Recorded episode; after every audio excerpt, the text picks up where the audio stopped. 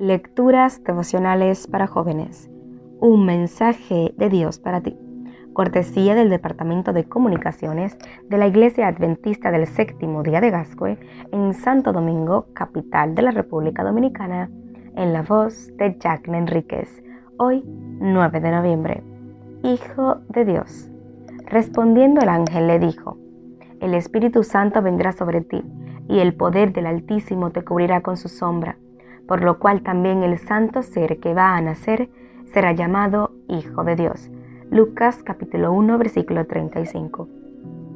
Estoy seguro de que la mayoría de mis lectores conocen, ha leído o ha visto en la pantalla grande la experiencia de Bruce Barner, el científico que trabajaba con radiación gamma para el ejército estadounidense.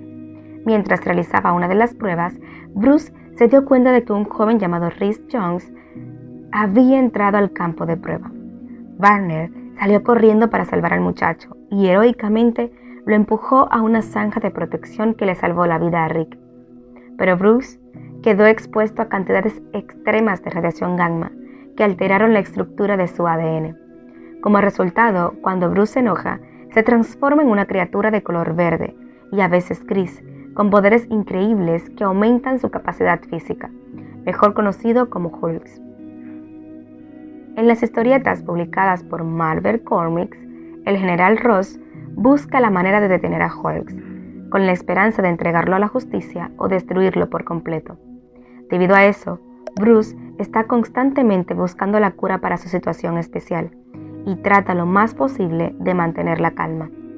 Con el tiempo, Bruce se da cuenta de que en vez de evitar que Hulk se manifieste, la solución consiste en unificar ambas personalidades en lo que se conoce como profesor Hulks.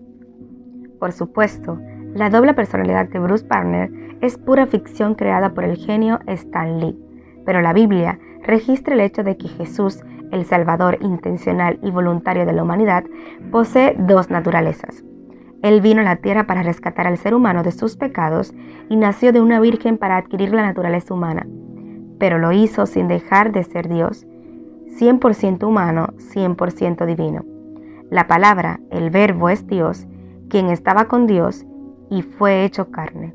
Juan capítulo 1, versículo 1 y 14. Jesús no es simplemente un hombre que tuvo a Dios dentro de él, ni tampoco es un hombre que manifestó el principio de Dios. El Hijo de Dios es carne, la segunda persona de la Trinidad. Hebreos capítulo 1 versículo 3. Y como tal, nos une para siempre con la divinidad. Hoy, al iniciar un nuevo día, Jesús te dice, como hijo de Dios te puedo garantizar lo que solo Dios puede hacer, salvarte y perdonar tus pecados. Dios te bendiga.